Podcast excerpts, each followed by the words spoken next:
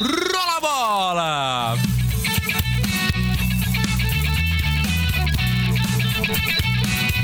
Cabeça na trave! Boa tarde! No Bola na Trave de hoje você confere os principais jogos do futebol nacional, a convocação da seleção brasileira e o título da Libertadores conquistado pelo Fluminense.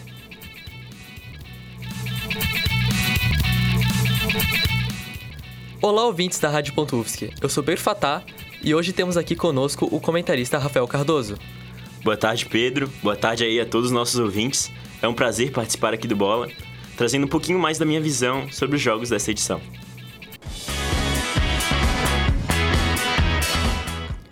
E que tal começarmos falando do Brasileirão? A 32ª rodada do campeonato encerrou nesta segunda-feira. Com os resultados, as brigas pelo título e contra o rebaixamento estão mais acirradas. Ontem, o Vasco venceu o Botafogo por 1 a 0 em São Januário. Agora o time Cruz Maltino saiu do Z4. Já o Alvinegro está pressionado para tentar garantir o título do campeonato. Mais informações com a repórter Valentina Orlandi.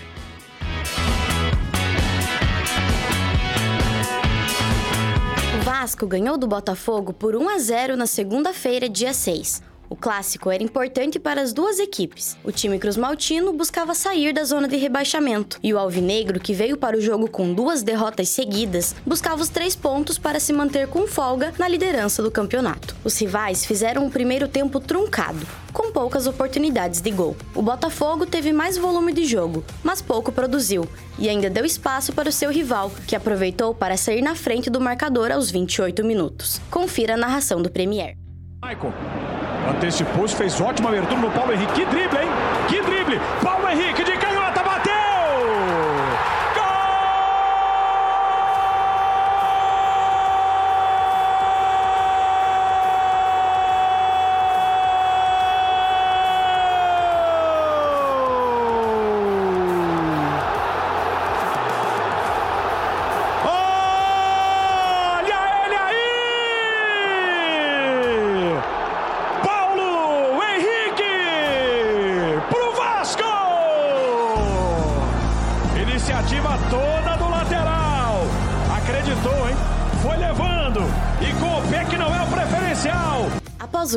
Vasco cresceu e pressionou o Botafogo. Chegou a marcar com Gabriel Peck, mas a arbitragem pegou o impedimento de Paulo Henrique e anulou o lance. No segundo tempo, o Botafogo tentou abafar o Vasco, mas continuou deixando espaços no meio de campo e viu o rival quase ampliar a vantagem aos 3 minutos. Paulo Henrique acionou Paulinho pela esquerda. Ele rolou para Gabriel Peck, exigindo grande defesa de Lucas Perry. Nos minutos finais, o Vasco esteve mais perto do segundo gol do que de sofrer o empate, mas o jogo terminou em 1 a 0. O título, que era dado como certo, já não está tão na mão do Botafogo, que viu Palmeiras, Bragantino e Grêmio entrarem na briga direta. A equipe Cruz Maltina chegou à sua terceira derrota seguida, mas continua com 59 pontos, mesma pontuação do Palmeiras. Lúcio Flávio, técnico do Botafogo, fala sobre a atuação da equipe. Que ninguém está satisfeito, né? Os jogadores nenhum satisfeito, nós como clube também não estamos. É, entendemos que do jogo agora que nós teremos contra o Grêmio na próxima quinta em diante, nós não podemos mais cometer os erros que nós acabamos cometendo nesses últimos jogos. Já para o Vasco, a vitória foi crucial para deixar a zona de rebaixamento. A equipe Cruz Maltina chegou aos 37 pontos e empurrou o Cruzeiro com a mesma pontuação para a zona de rebaixamento. Com as informações de Vasco e Botafogo, eu sou Valentino Orlandi para o Bola na Trave.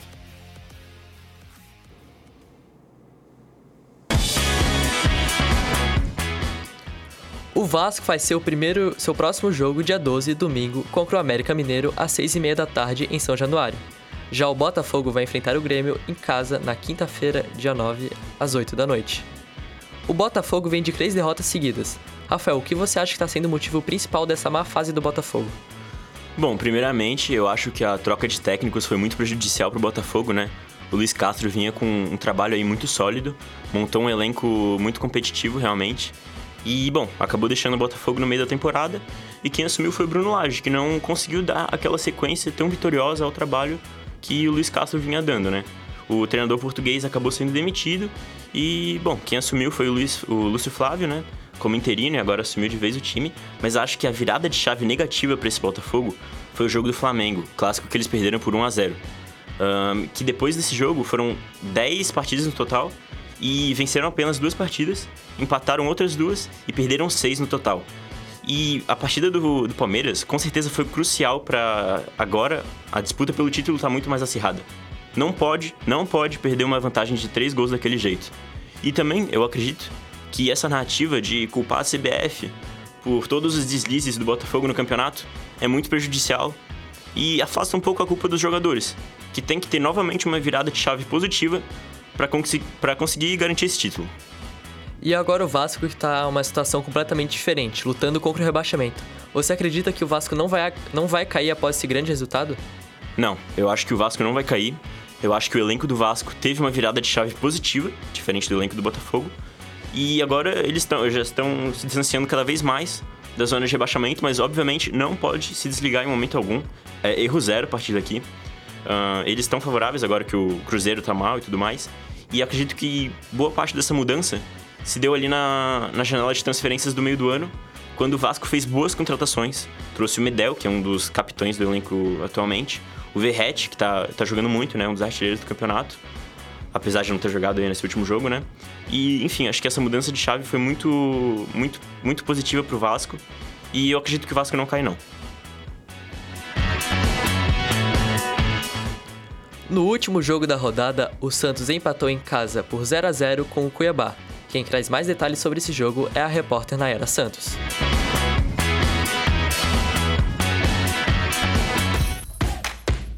Santos e Cuiabá fizeram um primeiro tempo com poucas emoções. Os donos da casa tentaram colocar pressão nos primeiros minutos de jogo, mas logo Cuiabá foi recuperando a posse de bola e teve mais chances de gol. Os visitantes pediram pênalti em Deverson no início do confronto e tentaram com Clayson em finalização aos 23 minutos. Um momento agitado da primeira etapa foi quando aconteceu uma discussão entre Davidson e Marcelo Fernandes, que ganhou membros da comissão técnica das duas equipes no caminho até o vestiário. Já o segundo tempo teve um pouco mais de produção ofensiva. Aos 19 minutos, Tomás Rincon ganhou de Daverson no meio do campo, avançou e chutou para fora da área na defesa de Walter. O Cuiabá teve duas boas chances, uma com chute de Derek depois de ganhar a disputa com Júnior Caixara, e outra encabeceada do Isidro Pita. Ambas foram defendidas por João Paulo, com o jogo de Santos e Cuiabá, Nayara Santos para bola na trave.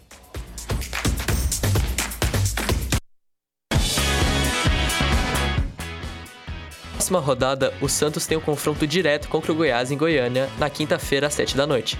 Já o Cuiabá tem uma partida contra o Bahia no mesmo dia, às 8 horas da noite, em Salvador. Amanhã, às 7 da noite, o Internacional enfrenta o atual campeão da Libertadores Fluminense em casa. Esse confronto ocorreu pela última vez no dia 4 de outubro na Semis da Liberta, também no Beira-Rio. Mais informações com o repórter Chico Garcia.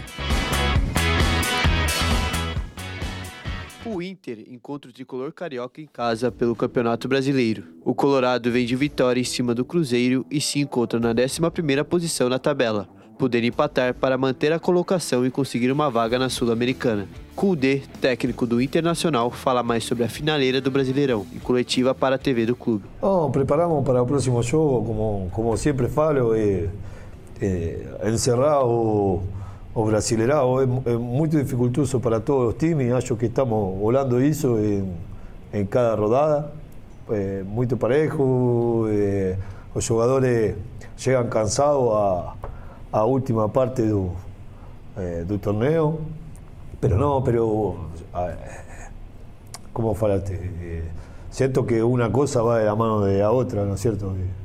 Já o Fluminense, que garantiu a vaga para a próxima edição da Libertadores, está na oitava colocação na tabela e não se preocupa com o restante do campeonato, visto que, como não tem chance de conquistar o título, o time só precisa se preocupar em não ser rebaixado. O Internacional vai a jogo com o mesmo time das rodadas passadas. Fluminense, como vem de recente vitória na final da Libertadores, não tem uma escalação certa, mas provavelmente jogará com uma escalação diferente do convencional, usando o time formado em sua maior parte por reservas. Após garantir a vaga para a Libertadores em 2024, o Fluminense vai mais tranquilo para o jogo. Já o Inter procura manter a vaga para a Sul-Americana e evitar a briga pelo rebaixamento. Também amanhã à noite vai rolar jogo entre paulistas. O Bragantino enfrenta o São Paulo na Vila Belmiro. Quem conta mais sobre a disputa é o repórter Renan Ribeiro.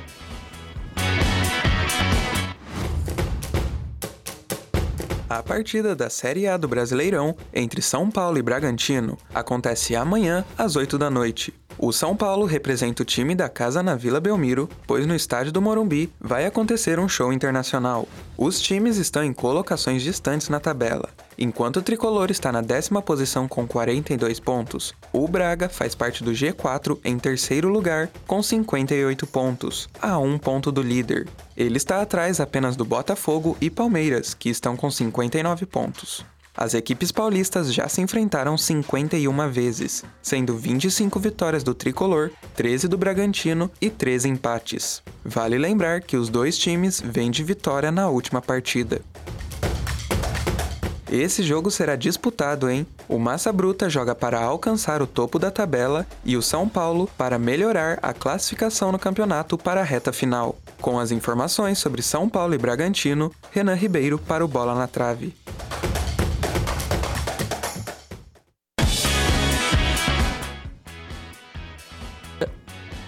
Tricolor paulista já está classificado para a próxima Libertadores e está cumprindo tabela.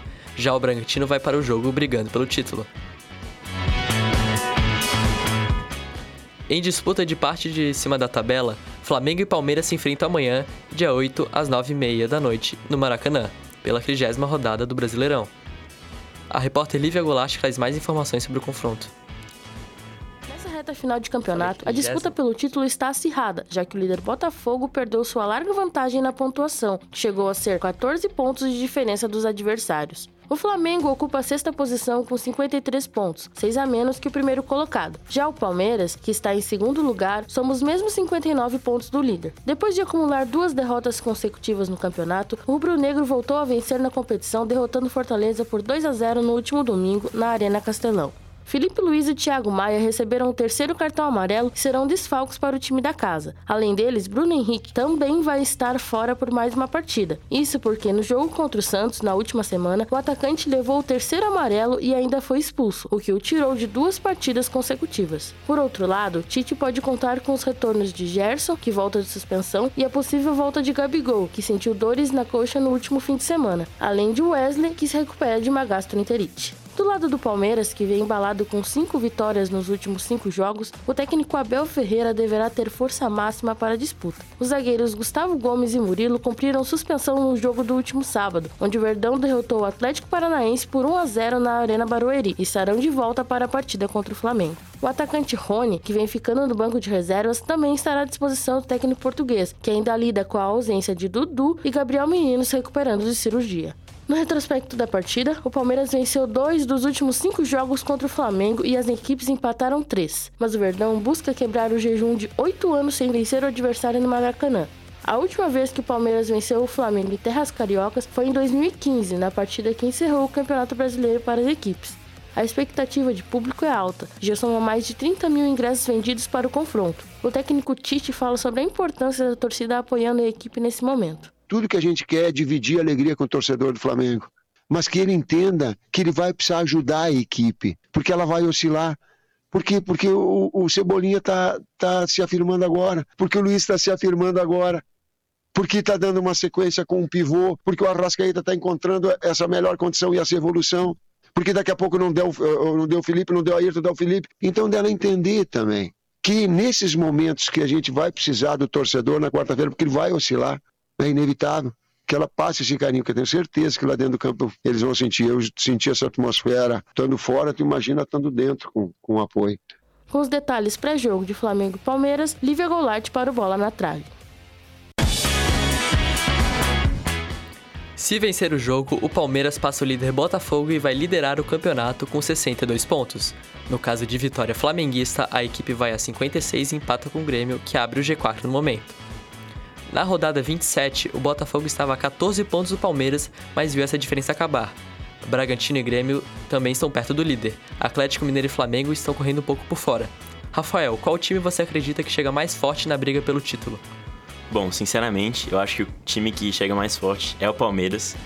Uh, ele vem botando pressão agora para cima do líder Botafogo, que tá tá deixando a desejar demais agora, é, pelo que vinha apresentando no, no começo do campeonato, no, na primeira, no primeiro turno. E realmente tem que, tem que ter essa, essa mudança de mentalidade para conseguir assegurar esse título.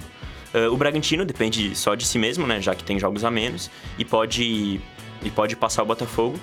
Uh, mas eu acredito que o elenco é muito curto uh, e não, não tem tanta casca, né? Não são jogadores muito vitoriosos e tal, assim como o elenco do Palmeiras, talvez do Flamengo, que corre um pouquinho mais por trás, assim como o Atlético Mineiro. Mas enfim, eu acho que o Bragantino tem um pouquinho menos de chance, apesar de ter os números favoráveis para si. Eu acho que o Grêmio é perigoso. Pouco, pouco se fala do Grêmio, mas acho que ele, ele vem aí na disputa. Tem o melhor ataque do campeonato empatado com o Palmeiras. E, mas eu acho que é o Palmeiras que vem mais forte.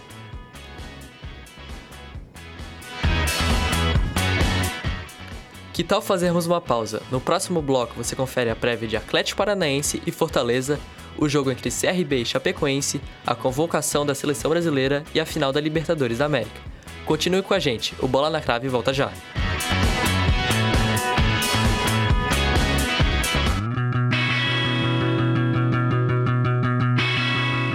Você está ouvindo Rádio Ponto. Continue ligado na programação.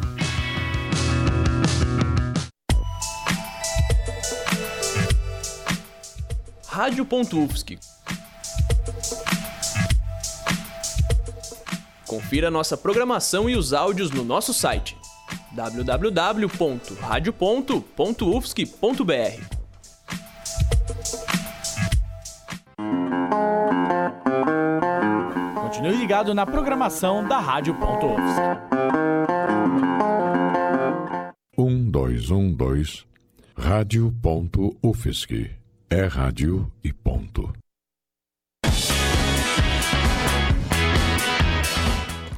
O Bola na Crave está de volta. Agora você confere mais um jogo da próxima rodada do Brasileirão. Nesta quinta-feira, Atlético Paranaense e Fortaleza entram em campo na Liga Arena às 7 da noite.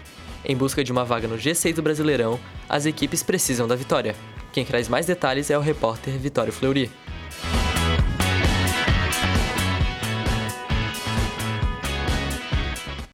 Vindo de derrotas no Campeonato Brasileiro, Atlético e Fortaleza se encontram na casa do Furacão na reta final da competição.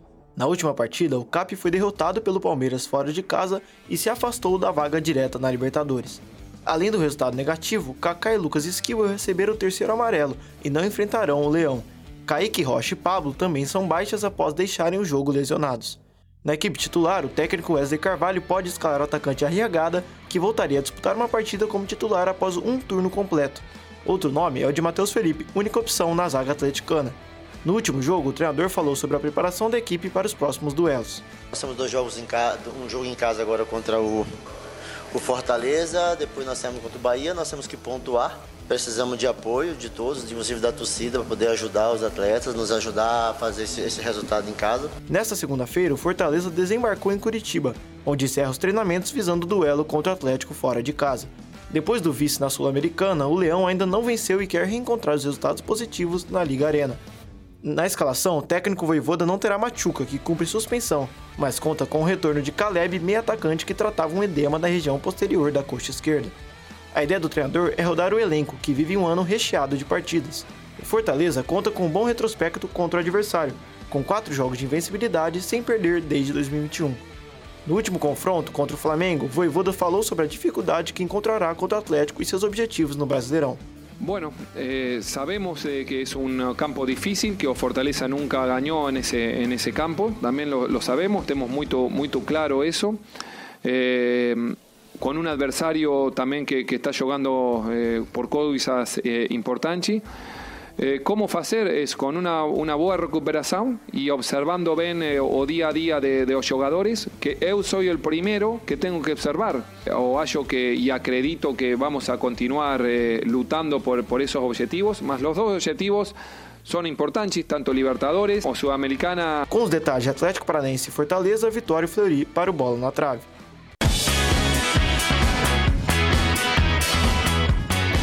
Na sétima colocação, o Atlético Paranaense soma 49 pontos a 4 do Flamengo, que está no G6.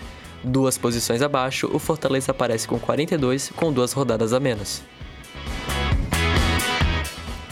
Pulando para a segunda divisão do Campeonato Brasileiro, hoje às 7 horas da noite, o CRB enfrenta a Chapecoense no estádio Rei Pelé. O jogo é válido pela 35ª rodada da Série B. Mais informações com a repórter Isadora Pavei.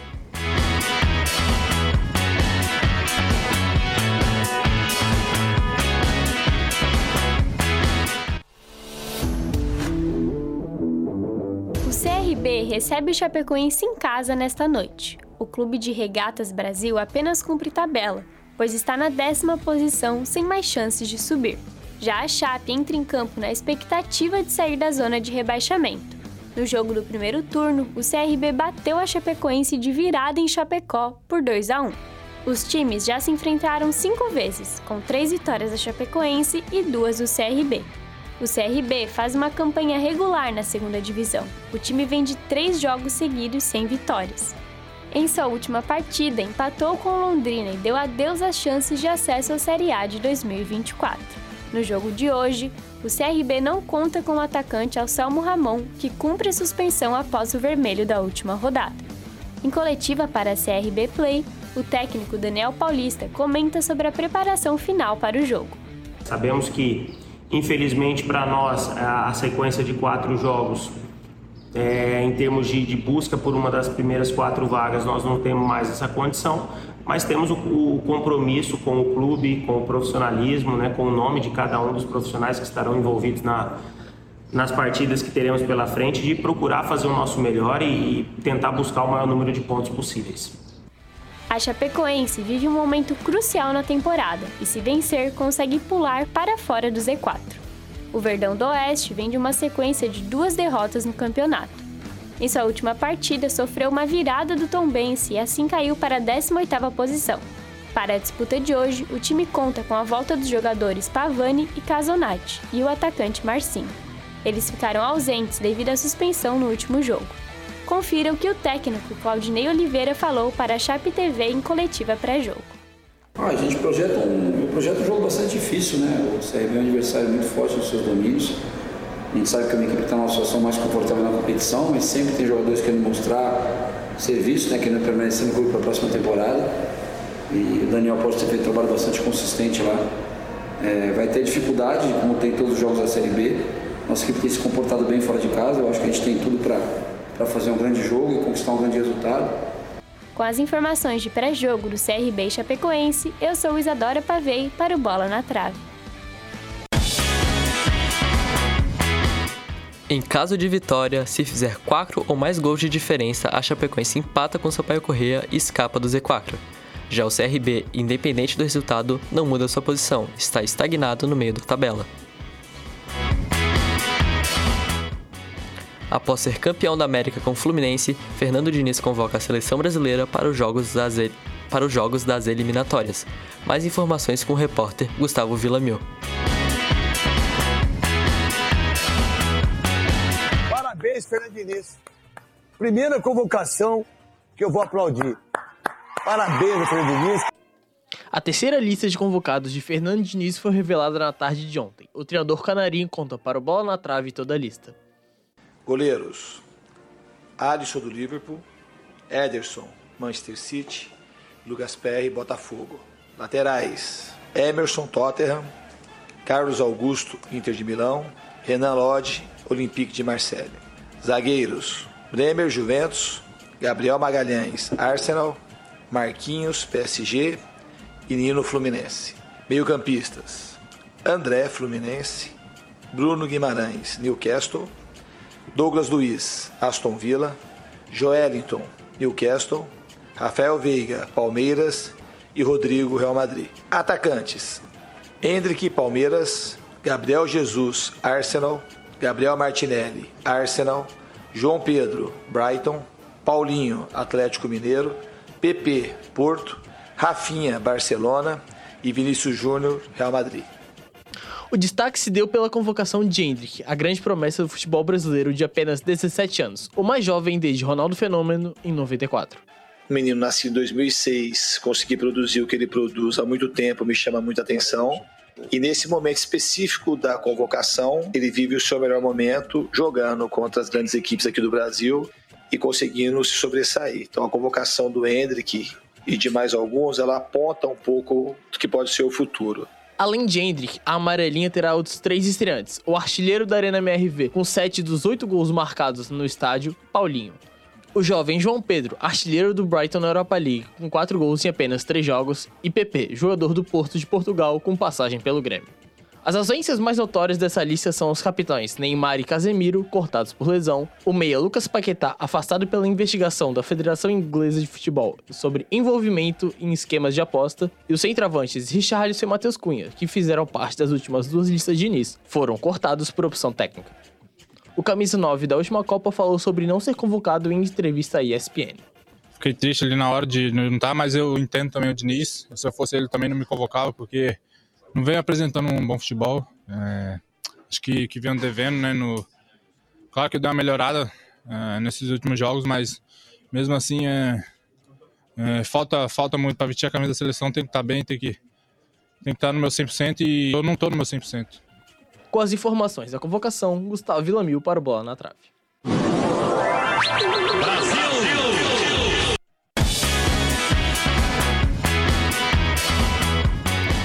A seleção brasileira enfrenta a Colômbia fora de casa no dia 16 às 9 horas da noite. E ainda tem o clássico contra a Argentina no Maracanã às 9h30 da noite, dia 21. Rafael, gostou da convocação? Tem algum nome que você não concordou? E quais jogadores que você gostou que foram chamados? Bom, Pedro, eu concordo com o Crack Neto. Acho que foi a melhor convocação do Diniz até agora. Eu gostei muito de algumas convocações, como por exemplo a do Hendrick. Acho que ele merece essa projeção e acho que é muito importante para tornar ele realmente uma estrela dos próximos anos aí a vir da seleção brasileira. Uh, já tá com muita moral, tá jogando muito nessa temporada realmente. Acho importante a convocação do João Pedro, já que os camisas 9 da seleção não estavam em uma fase muito boa. Eu acho que a saída do Richarlison e do, do Matheus Cunha fazem muito sentido. para mim, são, o, o técnico Fernando Diniz foi muito coerente. E, mas eu acho que o atacante PP não merecia estar tá aí, acho que ele não demonstra nada demais. Na minha opinião, o Anderson Talisca merece, merecia ter sido convocado, apesar de jogar na Liga Árabe, assim como o Neymar, que vem sendo convocado, eu acredito que ele merecia sim ser convocado, porque está passando por uma grande fase.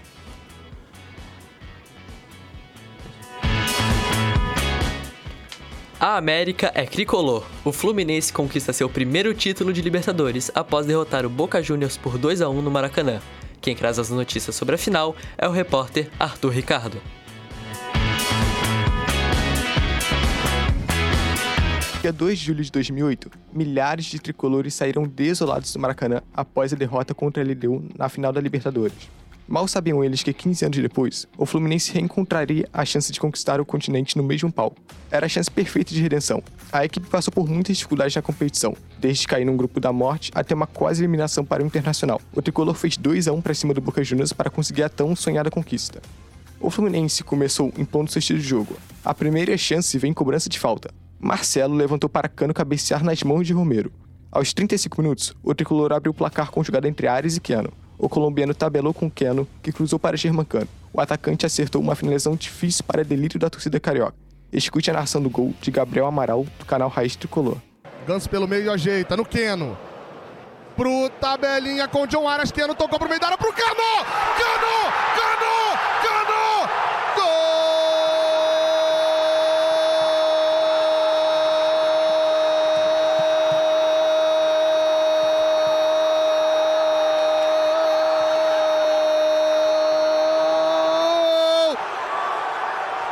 explode o Maracanã inteiro, faz o L, Maracanã Germancano!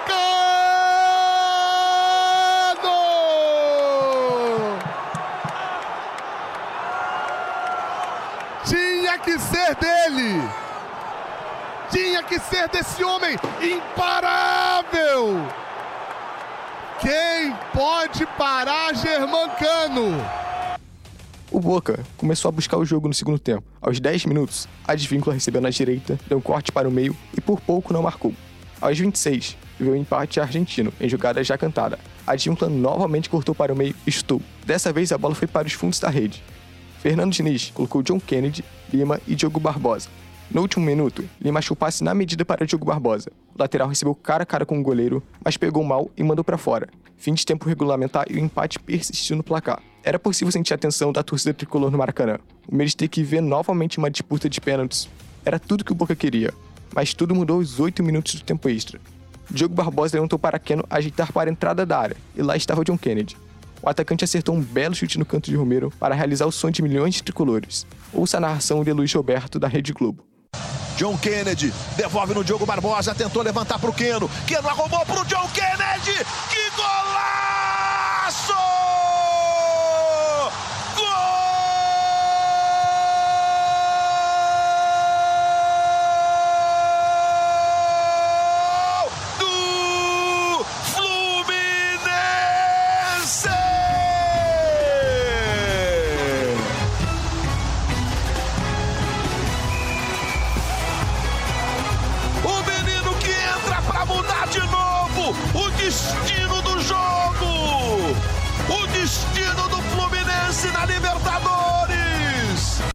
De euforia, John Kennedy foi para os braços da torcida e acabou recebendo o segundo amarelo.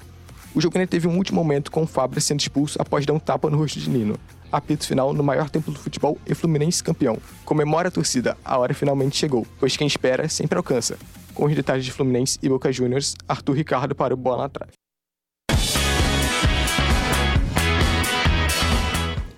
Que conquista! Rafael, o Fluminense foi campeão da Libertadores pela primeira vez na sua história. O que você tem a dizer sobre esse título histórico? Bom, título mais que merecido do Fluminense, do Fernando Diniz e da torcida tricolor carioca. Uh, isso demonstra como é importante um projeto, junto com um técnico bem organizado, para fazer um time ser campeão, né? Uh, foi a campanha do, do, Fluminense, na minha opinião, foi impecável. Jogos emocionantes, eles dominaram os adversários que, que precisavam ser dominados. E, bom, John Kennedy, né? Que história, que personagem. É, o trabalho do Fernando Diniz com ele é sensacional. E, bom, é basicamente isso. Parabéns, Fluminense, e comemora a torcida tricolor. O Bola na Crave fica por aqui. Muito obrigado, Rafael, pela sua participação. Obrigado, Pedro. É, foi uma experiência legal demais. Isso aí. Muito obrigado também a todos que nos acompanharam. Nos siga nas redes sociais para ficar por dentro das novidades.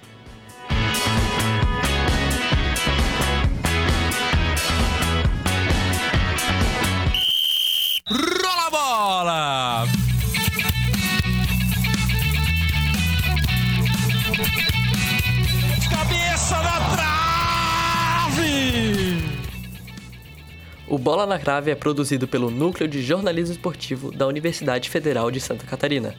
Apresentação e roteiro por Pedro Fatá, comentário por Rafael Cardoso, reportagens produzidas por Arthur Ricardo, Chico Garcia, Gustavo Villamil, Isadora Pavei, Lívia Goulart, Nayara Santos, Renan Ribeiro, Valentino Orlandi e Vitória Flori. Coordenação dos graduandos Crisan Isauro e Duda Souza. Orientação de Amanda Estela Túlio, Francisco Neves, Matheus Bastos e Matheus Welter. Na técnica, Gustavo Villamil e Peter Lobo. Orientação geral da professora Valciso Culoto. É jornalismo esportivo, é rádio e ponto.